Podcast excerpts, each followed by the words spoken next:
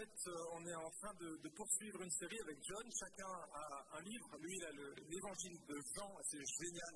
Franchement, je me régale à chaque fois que, je viens pour écouter John. Après, euh, moi, je fais l'épître aux Philippiens.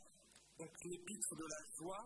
Et donc, on poursuit euh, toujours l'étude de, de, notre texte.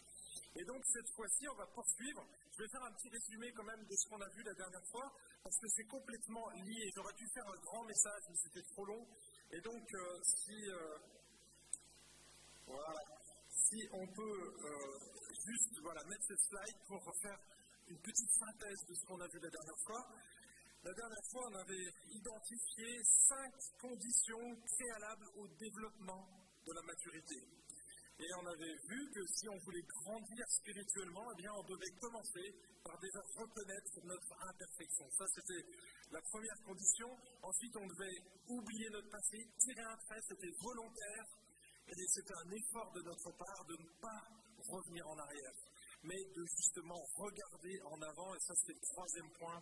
Notre désir, notre objectif, notre but, hein, je l'ai mis ici sur euh, notre dessin, c'est de ressembler à Jésus.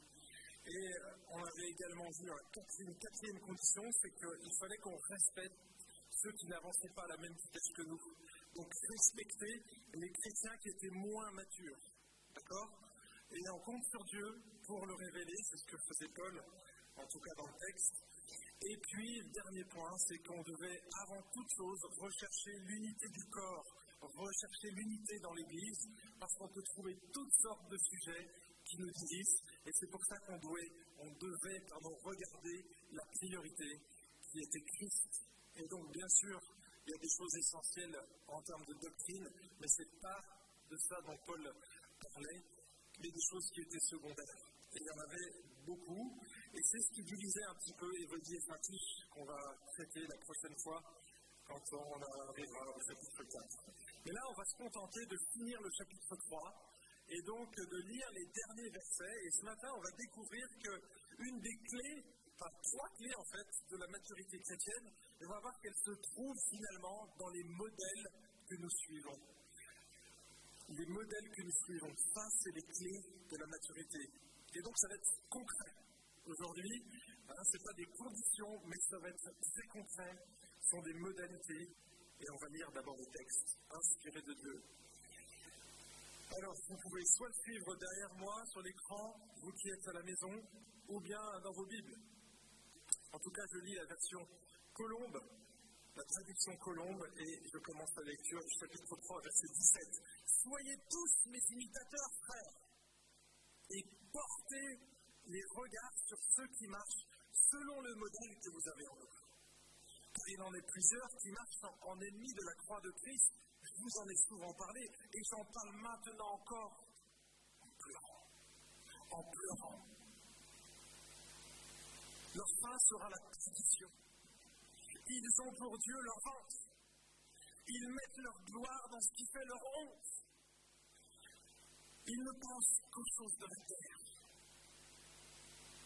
Mais notre cité à nous est dans les cieux d'où nous attendons aussi comme Sauveur le Seigneur Jésus-Christ, qui transformera le corps de notre humiliation en le rendant semblable au corps de sa gloire par le pouvoir qu'il a de s'assujettir toutes choses.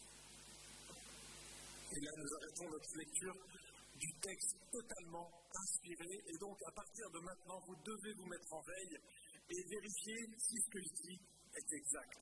J'ai trié, j'ai passé du temps à étudier, mais on n'est jamais à l'abri de faire une erreur. Et c'est pour ça que je vous encourage à toujours être vigilant euh, quand on, enseigne les Écritures, parce que vous allez voir que là, on va parler de faux enseignants dans ce texte même. Et donc, au travers de ces cinq versets, j'ai sélectionné trois comportements à adopter. Trois comportements à adopter trois comportements adoptés, ça va dire l'image. Ça n'arrive plus, ok. Trois comportements à adopter pour vivre en chrétien mature. Et donc le premier de ces comportements que l'on doit adopter pour vivre la maturité chrétienne, eh bien c'est déjà imiter les bons modèles. Imiter les bons modèles. C'est ce qu'on trouve au verset 17, où Paul dit Soyez mes imitateurs, frères, et portez les regards sur ceux qui marchent selon le modèle que vous avez en eux. Soyez mes imitateurs. La phrase originale, elle dit la chose suivante, littéralement, c'est Soyez des imitateurs avec moi. Je trouve que c'est intéressant cette euh, traduction littérale parce que ça donne l'idée que Paul lui-même est aussi un imitateur et on le sait, c'était l'imitateur de Christ. Bien souvent, quand il demande aux autres de l'imiter, il, rajoute cette petite phrase comme je le suis moi-même de quelqu'un d'autre, de Christ en l'occurrence. Donc vous voyez, quand Paul dit imitez-moi, il dit tout simplement regardez comme je suis beau, regardez ce que je sais faire, mais il dit regardez Christ au travers de moi parce que moi-même j'imite Jésus.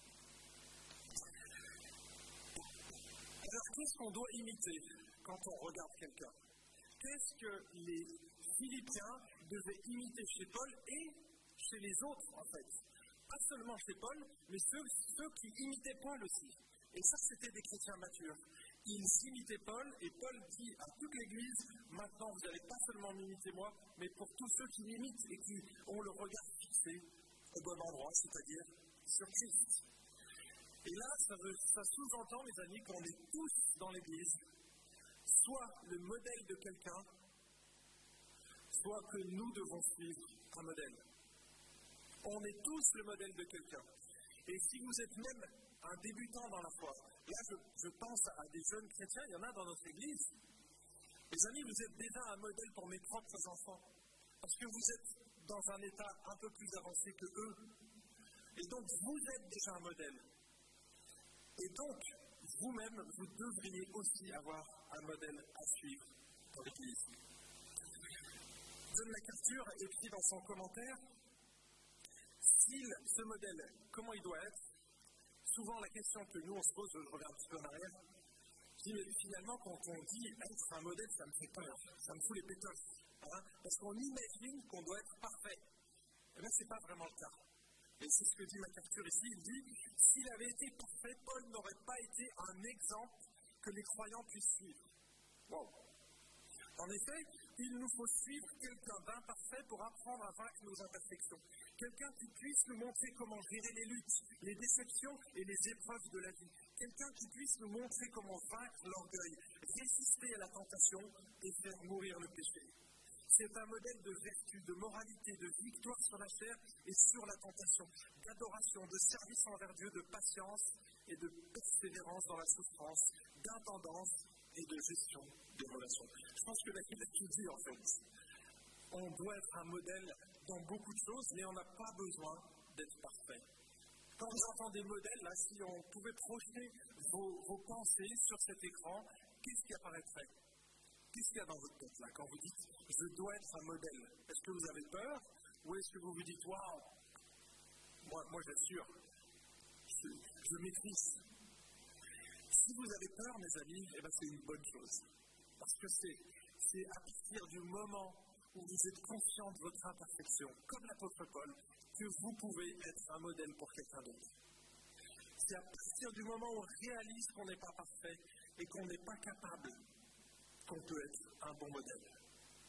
Alors attention, ça ne veut pas dire qu'on doit faire n'importe quoi. Et regardez ce que dit l'apôtre Paul dans 2 Corinthiens chapitre 2, 12, pardon, verset 10. C'est pourquoi je me plais dans les faiblesses, dans les outrages, dans les privations, dans les persécutions, dans les angoisses pour Christ. En effet, quand je suis faible, c'est alors que je suis fort. Paul dit ici qu'il se plaît dans les faiblesses parce que c'est dans ces moments-là qu'il est plus fort. C'est lorsqu'on se sent fragile que l'on n'est pas tenté de prendre des raccourcis quelque part c'est lorsqu'on se sent faible que l'on s'appuie totalement sur la grâce de Dieu et sur ses promesses.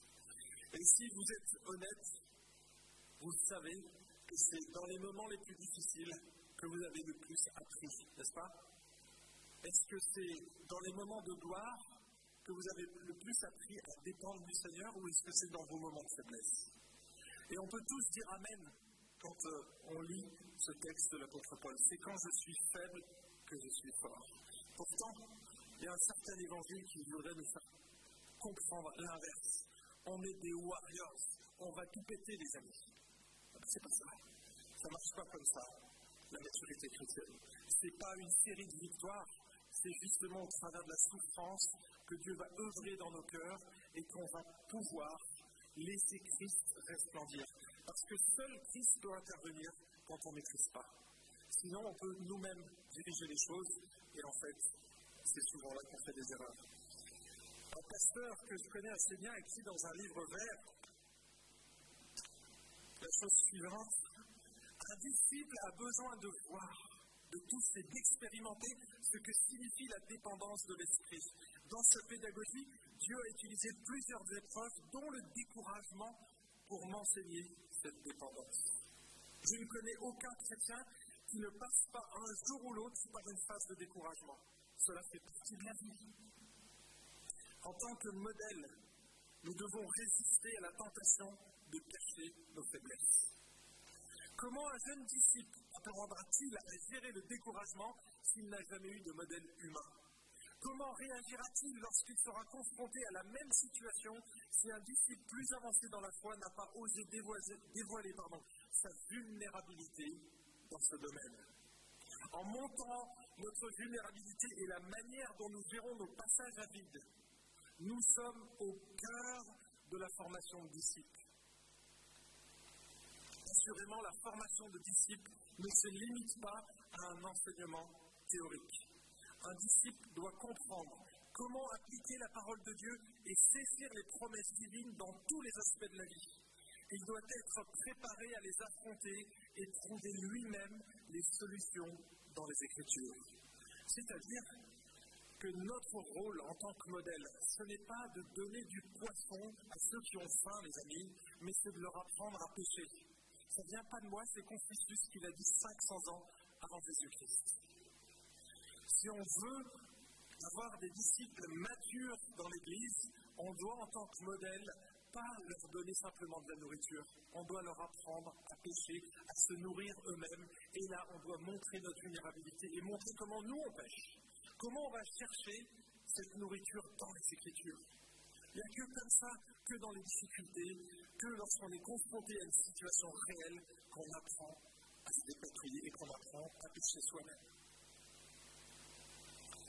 Mes amis, imiter un bon modèle, ça ne veut pas dire copier à la lettre un autre modèle. souvent, on a cette idée que être un modèle, ça veut dire que si je lis ma Bible comme ça, telle version, de telle manière, eh bien on doit faire exactement comme il a fait. Le principe, c'est pas ça. On n'est pas des singes. On ne doit pas simplement imiter comme un singe le ferait en se regardant dans une glace ou en nous regardant. D'accord? En fait, la plupart des exhortations à imiter, elles sont spécifiques dans le Nouveau Testament. On va prendre deux exemples. Un dans 2, Thessaloniciens, pardon, chapitre 3.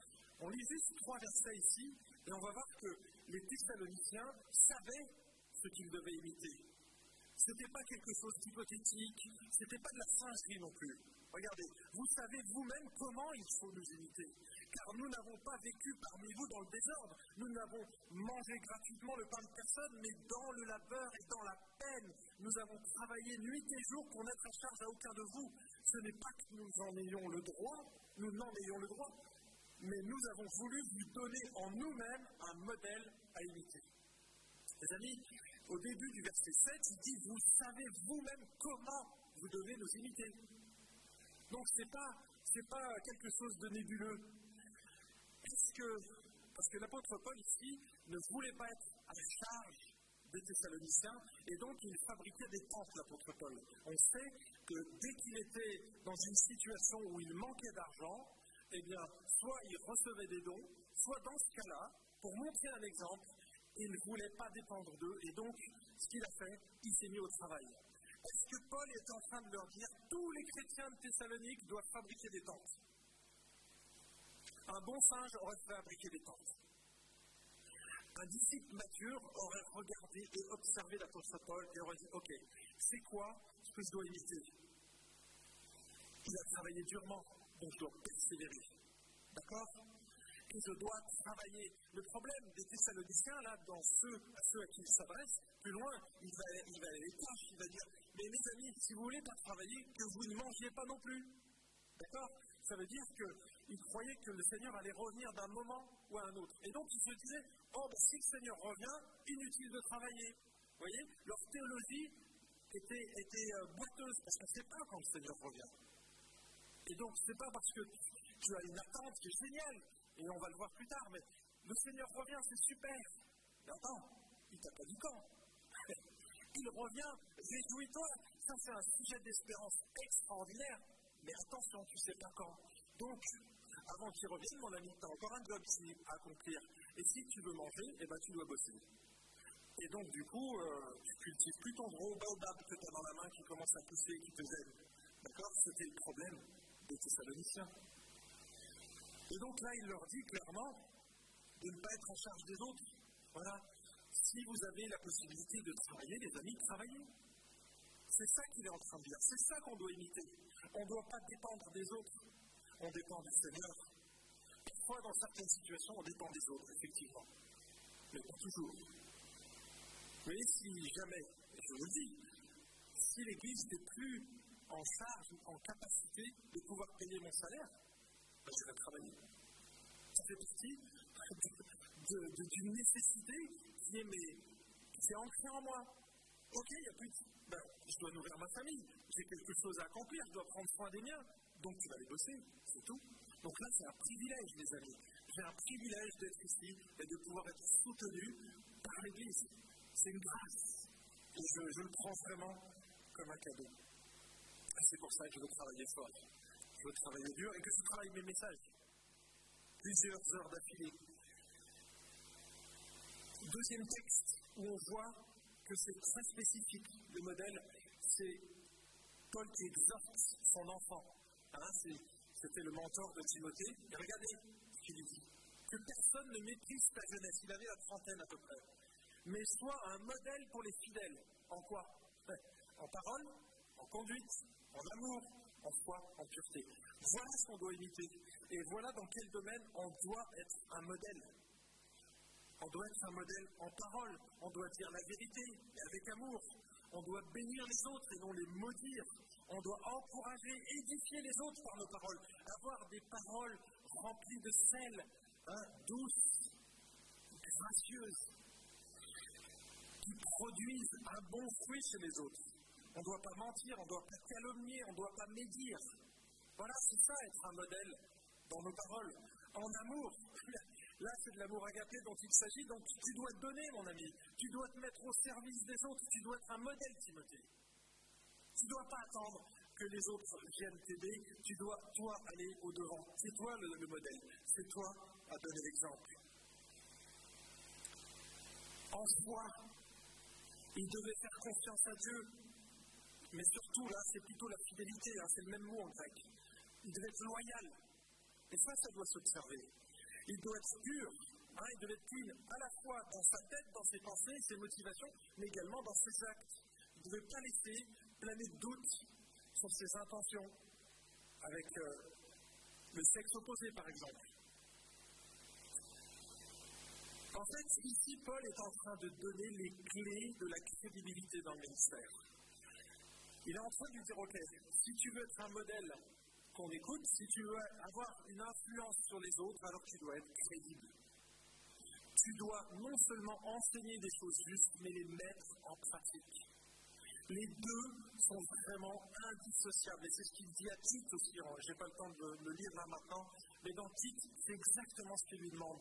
Tu dois être un modèle dans tes actions, dans tes bonnes œuvres et dans ton enseignement. Et il y a toujours les deux. Et finalement, ce qui fait notre crédibilité, c'est la cohérence.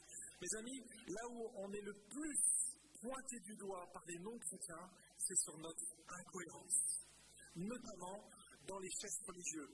Donc priez pour nous, les amis. Priez pour vos anciens, priez pour les diacres, pour qu'ils restent cohérents, parce qu'on reste des personnes visibles, et donc on doit être des modèles, et on est imparfait. Donc n'hésitez pas à venir me voir en me disant, ok Franck, là je crois que j'ai vu quelque chose sur toi, et c'est pas juste tu dois changer ton comportement. Et vous aurez raison. je suis comme Paul, je ne suis pas parfait et je le reconnais. Donc n'hésitez pas à venir me le dire avec grâce, avec douceur, d'accord? Mais faites-le, faites-le. Deuxième comportement à adopter pour vivre en chrétien mature, c'est les versets 18 et 19. Éviter les mauvais modèles. Donc d'un côté, on doit imiter les bons modèles, comme l'apôtre Paul et tous ceux qui le suivaient, et éviter les mauvais modèles. Alors il n'y a pas de verbe dans, cette phrase-là qui nous invite à ça, mais le contraste est tellement évident entre ce qu'il vient de dire et ce qu'il va dénoncer là, qu'on peut dire qu'il faut éviter ces mauvais modèles. Car il en est plusieurs qui marchent en ennemis de la croix de Christ. Je vous en ai souvent parlé, j'en parle maintenant encore en pleurant. La transition avec le verset 17, elle est vraiment brutale. Et Paul, il va mettre en contraste les bons modèles et les mauvais modèles. Il y avait dans l'Église, ou en tout cas dans la périphérie de l'Église, des gens influents qui suscitaient l'admiration des Philippiens. C'était probablement soit des diacres, soit des enseignants. Alors certes, des faux enseignants, moi j'allais dire même des faux diacres. On ne sait pas exactement leur profil. En tout cas, une chose est certaine, c'est que Paul met en avant non seulement le contraste entre le bon et le mauvais, mais aussi il met un autre contraste, c'est sur son ressenti à lui, sur ses émotions, sur tout ce que ça suscite en lui. Hein, rappelez-vous, quand il parlait des Philippiens, il était rempli de joie. Je vous lis juste le verset 3 euh, et à 5 du chapitre 1er. Il dit Je rends grâce à mon Dieu, je, suis reconnaissant. Toutes les fois que je me souviens de vous, les Philippiens, je ne cesse dans toutes mes prières pour vous tous de prier avec joie à cause de la part que vous prenez à l'évangile. On pourrait continuer. Mais voyez, il est, il est reconnaissant quand il songe aux Philippiens. Regardez le verset 18 ici. Je vous en ai souvent parlé et j'en parle maintenant encore en pleurant. Alors vous voyez, d'un côté, on voit Paul qui est euh, super joyeux en regardant les Philippiens qui sont obéissants, qui imitent vraiment Christ. Et puis ceux qui sont là, qui sont des pseudo-chrétiens finalement, mais qui ont de l'influence et qui, sont complètement déviants vis-à-vis de la foi. L'épître de la joie, 16 fois, elle est soit le terme joie ou se réjouir dans, dans l'épître. C'est énorme. Dans quatre chapitres, c'est beaucoup, c'est martelé. Et en même temps, on voit un contraste énorme. Regardez le chapitre 2, verset 27. Il parle d'Épaphrodite, il a été malade en effet tout près de la mort, mais Dieu a eu pitié de lui, et non seulement de lui, mais aussi de moi, afin que je n'ai pas tristesse sur tristesse. Paul parlait de ces gens en pleurant, et la tristesse sur tristesse, c'est probablement les mêmes personnes dont il parlait au premier chapitre. Ceux qui prêchaient un évangile qui était juste, et l'apôtre Paul, il était un peu ambivalent ici. D'un côté, je me réjouis parce que Christ est annoncé, mais en même temps, je pleure. Vous voyez, il y avait ces deux contrastes. Christ est annoncé, c'est génial, l'évangile est annoncé. Mais, d'un autre côté, ces gens décrédibilisaient complètement le message. Et donc, c'est ce qu'on va voir maintenant. Ce sont les caractéristiques des ennemis de la croix. Alors, on ne sait pas vraiment qui c'est, ces ennemis de la croix. Hein, ça peut être des judaïsants, et c'est ce que certains commentateurs avancent. Alors, oui, effectivement, ça peut être des judaïsants, on verra, et chaque fois je vais essayer de faire les, deux pendant. Soit ce sont des judaïsants qui voulaient ajouter quelque chose à l'évangile, hein, ils voulaient ajouter à Jésus-Christ quelque chose comme la loi, comme la circoncision. Vous voyez C'était des choses qu'on rajoutait à l'évangile. Jésus n'était pas suffisant.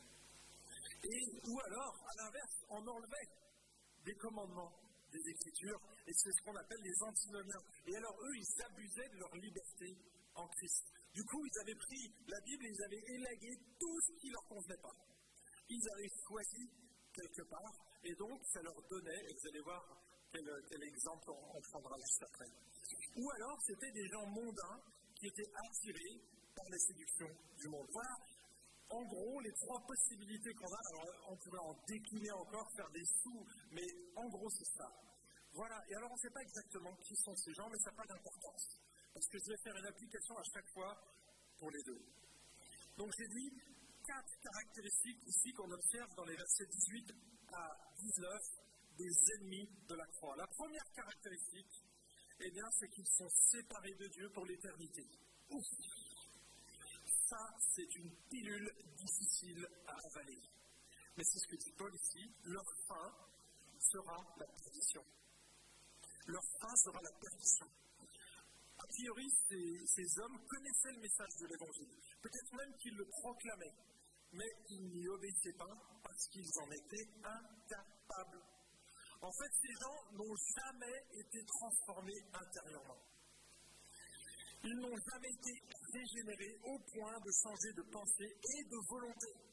Lorsqu'on se convertit, les amis, lorsqu'on se tourne vers Dieu, lorsque le Saint-Esprit vient dans notre vie et régénère notre cœur, alors il va changer nos pensées, il va les régénérer et il va changer notre volonté. On va avoir un désir plus fort d'obéir à Dieu que d'obéir au péché. Alors parfois, effectivement, on va chuter, et ça arrive. Les chrétiens, ça. Mais là, on n'est pas en train de parler de chrétiens qui chutent occasionnellement. On est en train de parler de gens qui ont gardé leur comportement d'avant et qui finalement ont adopté un message, mais c'était juste la surface. Moi, j'aime bien utiliser ce, terme, c'est qu'ils avaient une foi superficielle. D'accord? La foi, la foi qui sauve, c'est une foi où on est greffé à Jésus-Christ. Il y a le Saint-Esprit qui coule en nous.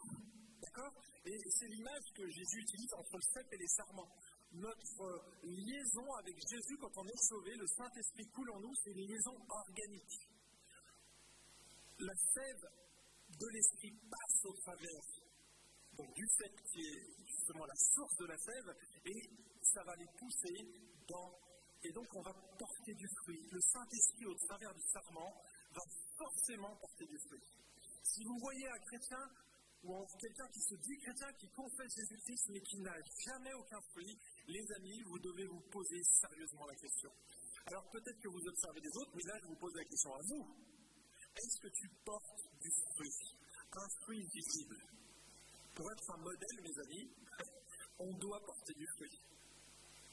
SIPPBBFDM, le fruit de l'esprit.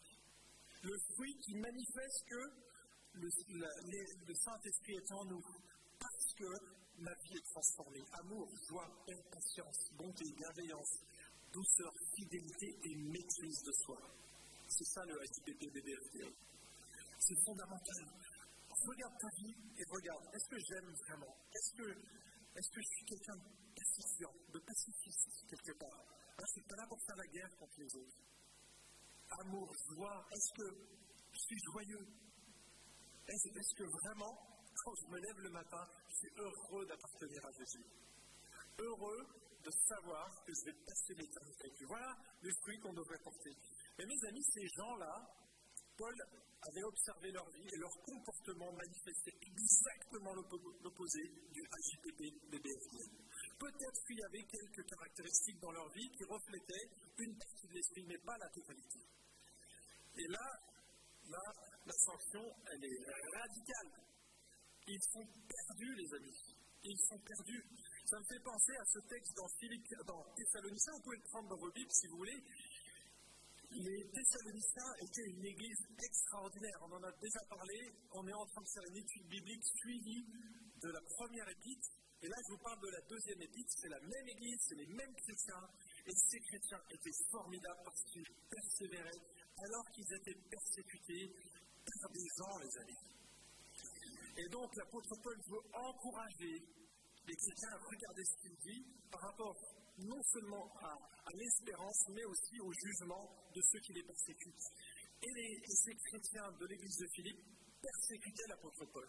Hein. Ils voulaient qu'il souffre encore davantage et qu'il reste en prison. C'est ce que dit Philippiens chapitre 1. Donc on ne sait pas exactement les mêmes personnages, mais la fonction est la même. 2 Thessaloniciens, pardon, chapitre 1er, verset 4, et je vais lire jusqu'au verset 10. Aussi nous glorifions-nous de vous dans les églises de Dieu à cause de votre persévérance et de votre foi dans toutes vos persécutions et les afflictions que vous supportez. Il y a là une preuve du juste jugement de Dieu afin que vous soyez rendus dignes du royaume de Dieu pour lequel vous souffrez. Et c'est normal si on souffre, les amis, parce que ça veut dire qu'on appartient à Dieu. Car il est juste, pardon, selon Dieu, de rendre l'affliction à ceux qui vous affligent et de vous donner à vous qui êtes affligés du repos avec nous lorsque le Seigneur Jésus se révélera du ciel avec les anges puissants. Alors, vous voyez, ici, là, je, fais une petite parenthèse. Il parle du repos, mais le repos, il est après. Hein. Il parle du repos quand le Seigneur va revenir. Donc ça veut dire que vous allez encore souffrir. Ça, c'est la réalité. Pensez à l'Église persécutée. Aujourd'hui, alors je, reprends verset 7, et de vous donner à vous qui êtes affligés du repos avec nous, lorsque le Seigneur Jésus se révélera du ciel avec les anges puissants au milieu d'une flamme de feu pour punir ceux qui ne connaissent pas Dieu et ceux qui n'obéissent pas à l'évangile de notre Seigneur Jésus.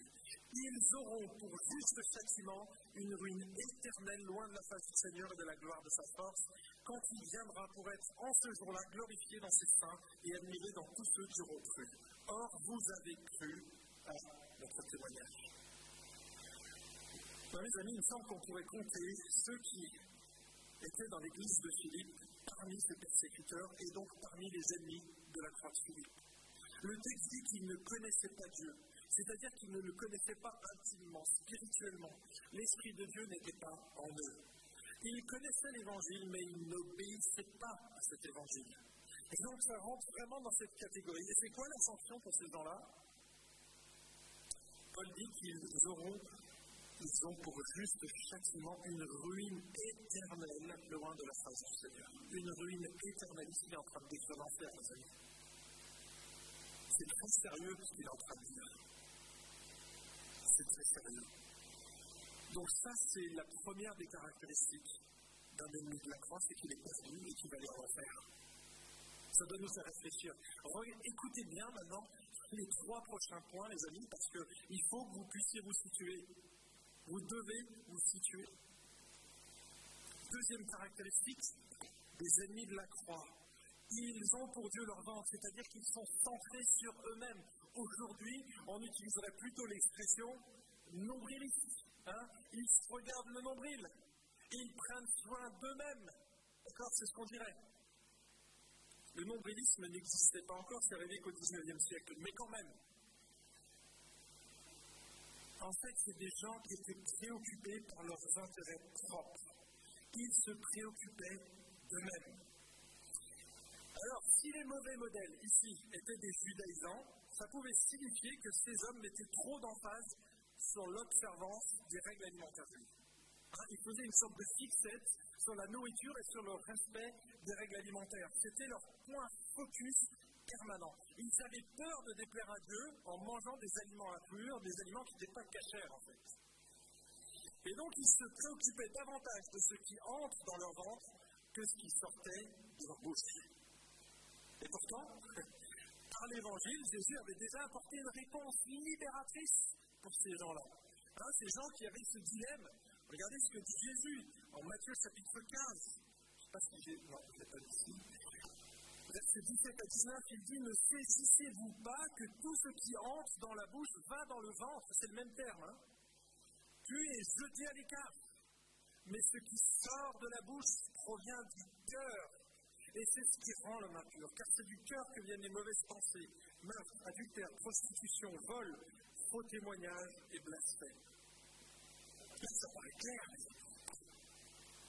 Et ne jugeons pas trop vite ces judaïsants, parce que parfois, j'observe que certains chrétiens sont aussi très préoccupés par la nourriture qu'ils mangent. J'ai eu des discussions assez chaudes parfois, parce que certains se focalisaient sur les sangs, S-A-N-S, les sangs, vous allez comprendre. Il y en a qui passent leur temps à, regarder tout ce qu'ils mangent. Oui, il faut absolument que ce soit bio, sans empreinte carbone, sans pesticides, sans conservateurs, sans colorants, sans arômes artificiels, sans additifs, sans gluten, sans sel, sans sucre ajouté, sans édulcorant, sans huile de palme, sans matière grasse hydrogénée, sans cholestérol, sans protéines animales, sans lactose, sans emballage, sans plastique, sans bisphénol A. Et en fait, il manque plus que les derniers, sans plaisir.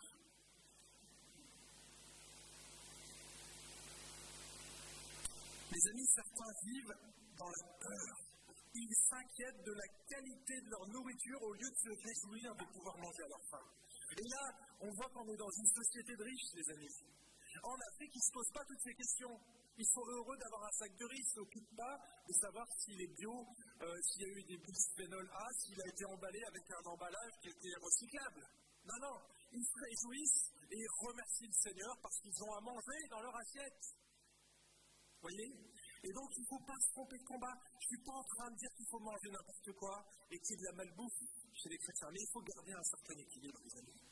Ce n'est pas l'objectif de notre vie.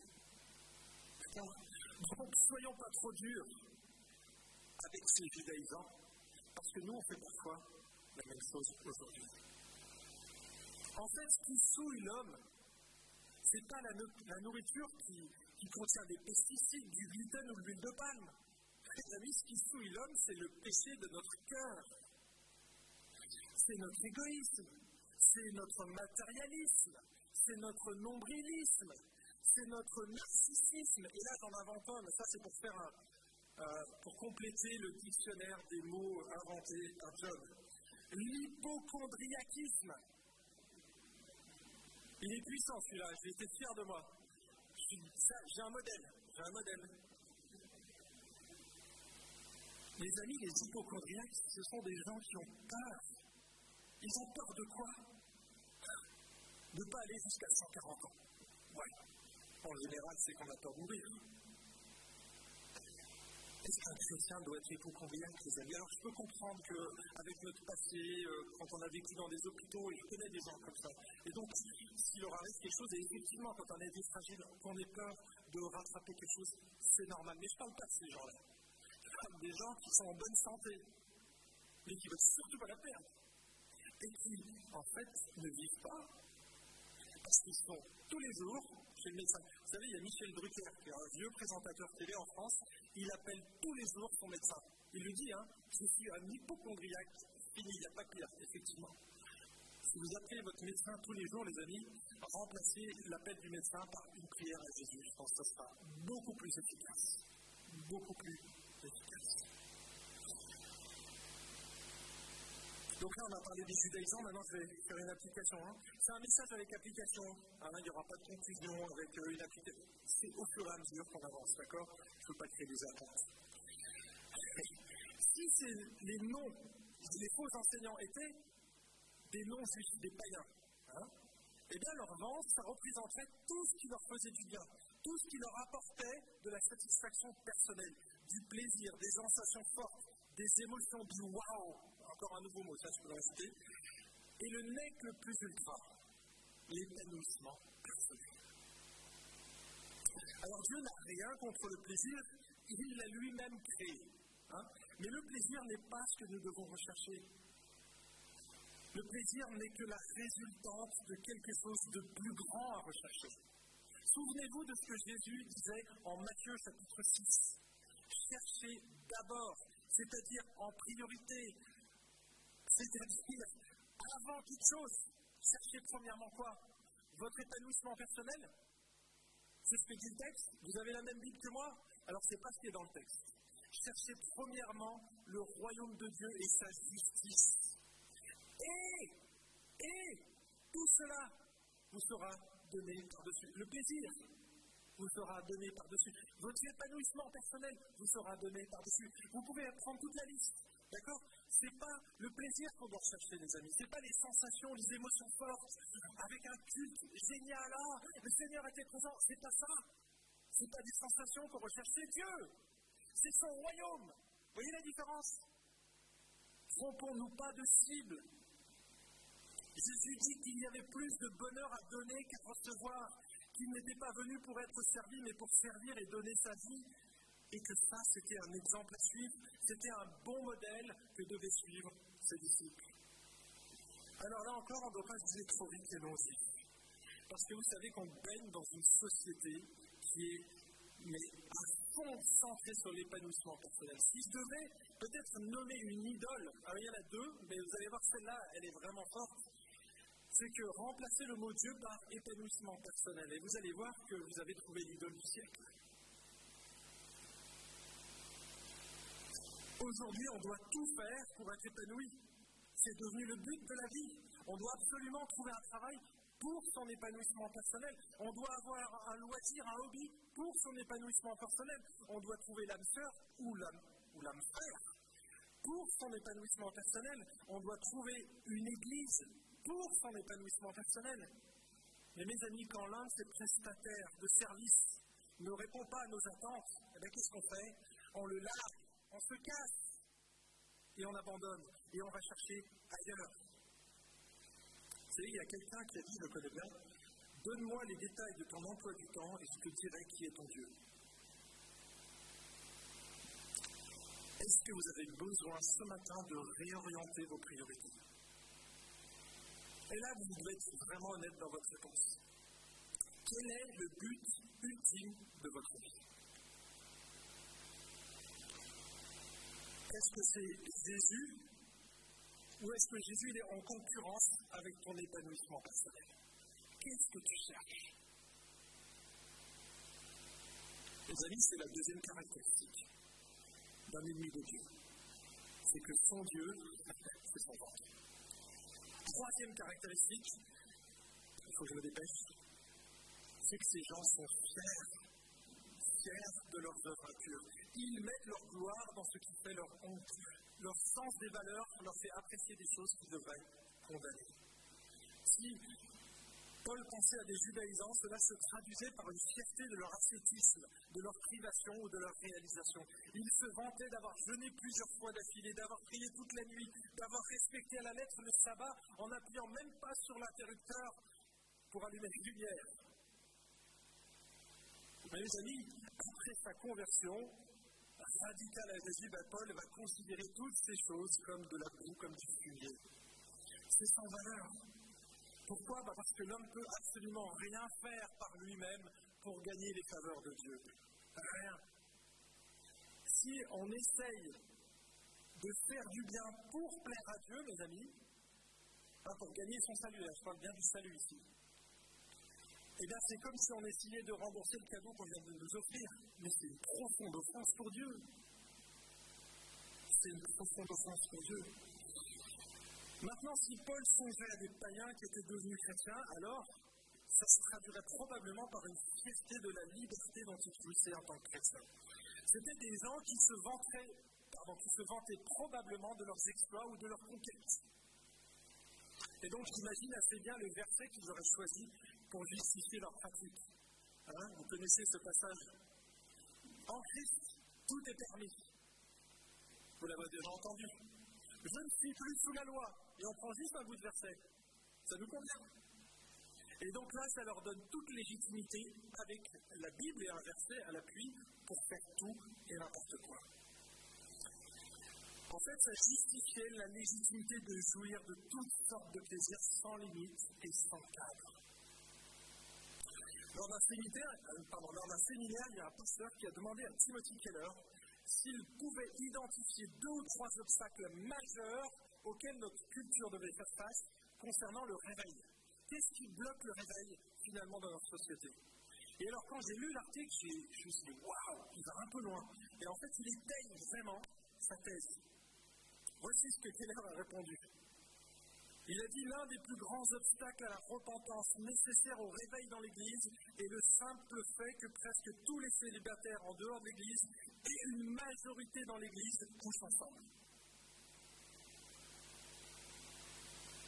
Oh. Keller ne, tient pas ce genre de propos sans fondement Il fait référence à des sondages, et là notamment un qui dit que 90% des jeunes américains auraient des rapports sexuels avant de se marier. 90%. Une majorité des évangéliques ont certainement déjà, à un moment donné, eu des relations sexuelles en dehors du cadre du mariage, même s'ils sont actuellement repentants. Plus loin, l'article cite C.S. Lewis et il précise la chose suivante il dit L'éthique sexuelle dictée dans la Bible est plus susceptible de détourner les gens de l'évangile que certains enseignements chrétiens considérés comme dérangeants. Beaucoup d'étudiants universitaires et de jeunes adultes refusent de se tourner vers Dieu, ou du moins pas le type de Dieu sévère que nous retrouvons dans la Bible, parce qu'il a des opinions sur la sexualité que nous trouvons respecter. En fait, il est en train de dire ici que les gens sont prêts à revoir leur copie sur beaucoup de choses dans leur vie, à partir du moment où on ne touche pas à l'idole de leur comportement sexuel. Alors même si la permissivité pardon, de la société de consommation influence passablement ce genre de comportement, eh bien je pense que c'est également lié à une méconnaissance des données bibliques sur la sexualité. La Bible affirme que la sexualité est belle, qu'elle est pure, qu'elle est précieuse et qu'elle n'est pas seulement faite pour la procréation. Là, j'ai déjà démonté euh, plein d'arguments, juste là, en citant juste cette phrase. Elle est belle, elle est pure, elle est précieuse et elle n'est pas seulement faite pour la procréation. Vous voyez, ça, c'est que des. Chaque point pourrait être développé pendant une heure, parce que c'est ce qu'on a véhiculé pendant des siècles. Mais non, la sexualité, elle est belle. Dieu est l'inventeur de la sexualité.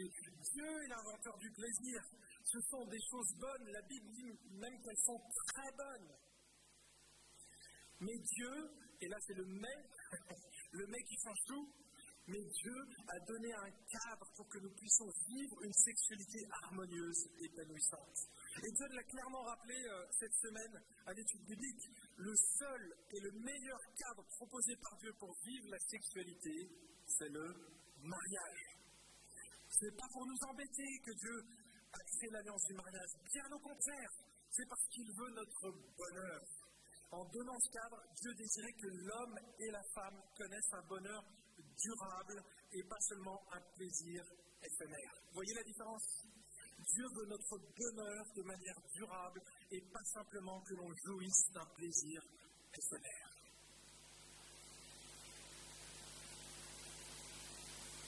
Quatrième caractéristique, ils sont hédonistes et matérialistes. Ils ne pensent qu'aux choses de la terre. Et là, je vais bientôt terminer, il faut que j'accélère. Un chrétien mature doit d'abord se préoccuper des gens qui sont autour de lui. Il doit aimer son prochain comme lui-même. Il doit travailler, prendre soin de sa famille, se loger, se nourrir, se reposer, se divertir. Bref, il a toutes, toutes sortes de responsabilités. Mais sa perspective ne se limite pas aux choses de ce monde. Il vit avec la perspective de l'éternité. Il vit avec la perspective du paradis, de la Jérusalem céleste du royaume de Dieu, des nouveaux cieux, de la nouvelle terre. C'est ce que, dans le texte, l'apôtre Paul va appeler les cieux. Il ne mise pas tout sur cette terre, comme le faisaient ces gens qui n'avaient pas d'espérance. Ils n'avaient pas l'espérance d'avoir une vie qui serait nettement meilleure. Et donc, regardez un petit peu leur profil. Ils se focalisaient ici, imaginez que la vie terrestre soit le point jaune qui est ici. Ils étaient focalisés sur leur vie terrestre alors que la Bible parle de la vie éternelle et vous voyez, c'est un trait discontinu. Il est sans fin. Sans fin. Et ça, c'est la perspective que l'on devrait avoir en tant que chrétien. Ces gens-là focalisaient tout sur juste ce point jaune. Alors que Dieu leur dit, non, non, les amis, regardez, c'est ça qui vous attend. Où est-ce que tu vas fixer ton regard Sur ce petit point ou sur l'ensemble? Et c'est ce qu'il nous demande de faire en tant que disciples matures on devrait avoir notre perspective qui n'est pas figée sur la terre, mais qui est figée sur l'éternité. Vous donne une illustration et on va peut-être arrêter là. Je suis désolé, je n'aurais pas fait la fin, mais il faut que j'arrête. Je termine pour cette illustration. Vous savez quelle île c'est? Vas-y. Tu dois savoir. C'est une plage que tu connais. Valter aussi. Où, est, où êtes-vous? Tu connais cette plage Voilà. Ici, c'est la destination des vacances et de la visite de la famille de Walter et Brigitte parce qu'elle habite sur l'île Maurice. C'est une île entre guillemets paradisiaque. Ça, c'est qu'un petit cliché. Hein. C'est nettement meilleur en vrai.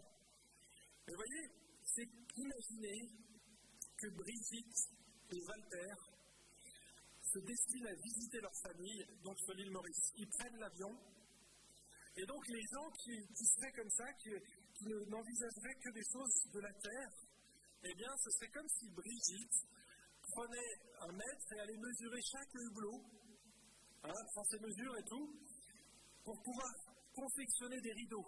D'accord? Et puis, que dans sa mallette, dans sa petite valise, il y ait Walter avec sa visseuse et qu'il vienne poser les tringles. D'accord? Ça serait complètement dingue de faire ça. Hein, il vient et puis après il dit Ah bah excusez-nous, est-ce que je peux installer ma cuisine ici? Oui, oui, vas-y, n'aie pas peur. Et puis euh, ils prennent cinq sièges pour faire un lit, une grande banquette. Bien, ça serait ridicule, n'est-ce pas? Eh bien, c'est ce que faisaient ces gens. Ils s'installaient dans l'avion en pensant que c'était la destination. Mes amis, la destination, c'est l'île Maurice. C'est ça que tu dois viser. Si tu commences à t'installer dans cette vie, tu n'as pas compris que c'était nettement meilleur après. Vous imaginez, ils voyaient l'île Maurice au travers d'un petit hublot à, 3000 mètres d'altitude. Oh Ils s'en réjouissaient, ça leur suffisait, ils mettaient des rideaux, c'est bon, on va dormir maintenant. Non Dieu nous a réservé l'île Maurice, mes amis. Alors, nettement mieux que l'île Maurice. Je pense qu'il y aura un peu de l'île Maurice au ciel, dans la Jérusalem céleste. Et c'est ce qu'on doit ultimement espérer. C'était le dernier point, je vais accélérer ici. Notre cité, les amis, notre cité, à nous, est dans les cieux, d'où nous attendons aussi comme sauveur le Seigneur Jésus-Christ. On attend Jésus-Christ comme sauveur et Seigneur, les amis. C'est lui qu'on attend et c'est de lui où on devrait fixer nos yeux sur cette espérance-là. Il va transformer le corps de notre humiliation en le rendant semblable au corps de sa gloire par le pouvoir qu'il a s'assujettir toutes choses. Il nous dit, les amis, vous pouvez investir beaucoup de choses sur cette planète, même dans votre corps, vous faire lister tout ce que vous voulez. À un moment donné, vous allez mourir. Et vous ne savez même pas quand. Donc misez pas là-dessus. Misez plutôt sur le corps glorifié que vous allez avoir plus tard. Et vous savez, vous avez encore peut-être la chance d'y réfléchir, mais il y en a qui sont déjà sur un fauteuil. Ma nièce est dans un fauteuil depuis l'âge de 5 ans. Elle a 23 ans. Ne se pose pas cette question. Elle, elle a toujours ses yeux là-haut. Parce qu'elle sait qu'elle ne pourra jamais marcher, jamais entendre. Les amis, il faut placer nos priorités et avoir les modèles de bon endroit. Les apôtres, fuir les mauvais modèles et surtout fixer nos regards sur le modèle ultime, sur Jésus-Christ.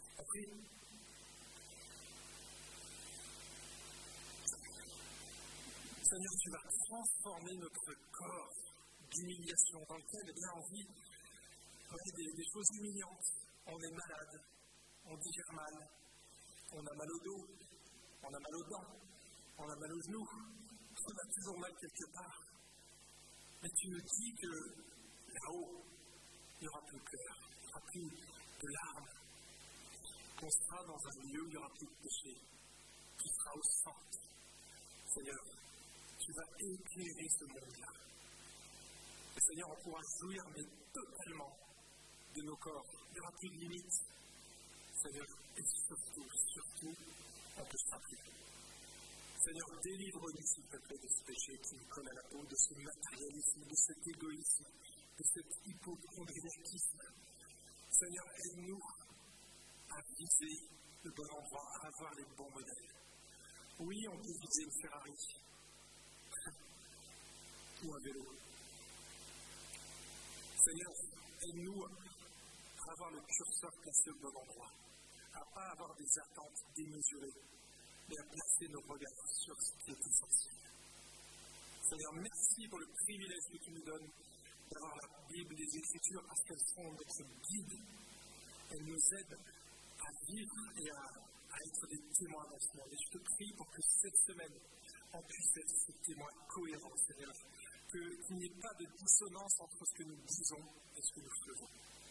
Seigneur, je te prie pour que tu nous aides à être ces chrétiens cohérents, à être ces bons modèles pour nos familles, pour nos couples, en tant qu'employés, en tant qu'employeurs, Seigneur, que tu nous aides à être de bons modèles, s'il te plaît, à être ces chrétiens matures. Je te tout cela au nom lui, au nom précieux de Jésus-Christ. Amen. Désolé, je l'ai passé, mais le culte est maintenant terminé. Alors je vous souhaite à tous et à vous qui êtes à la maison une bonne semaine. On se retrouve mardi.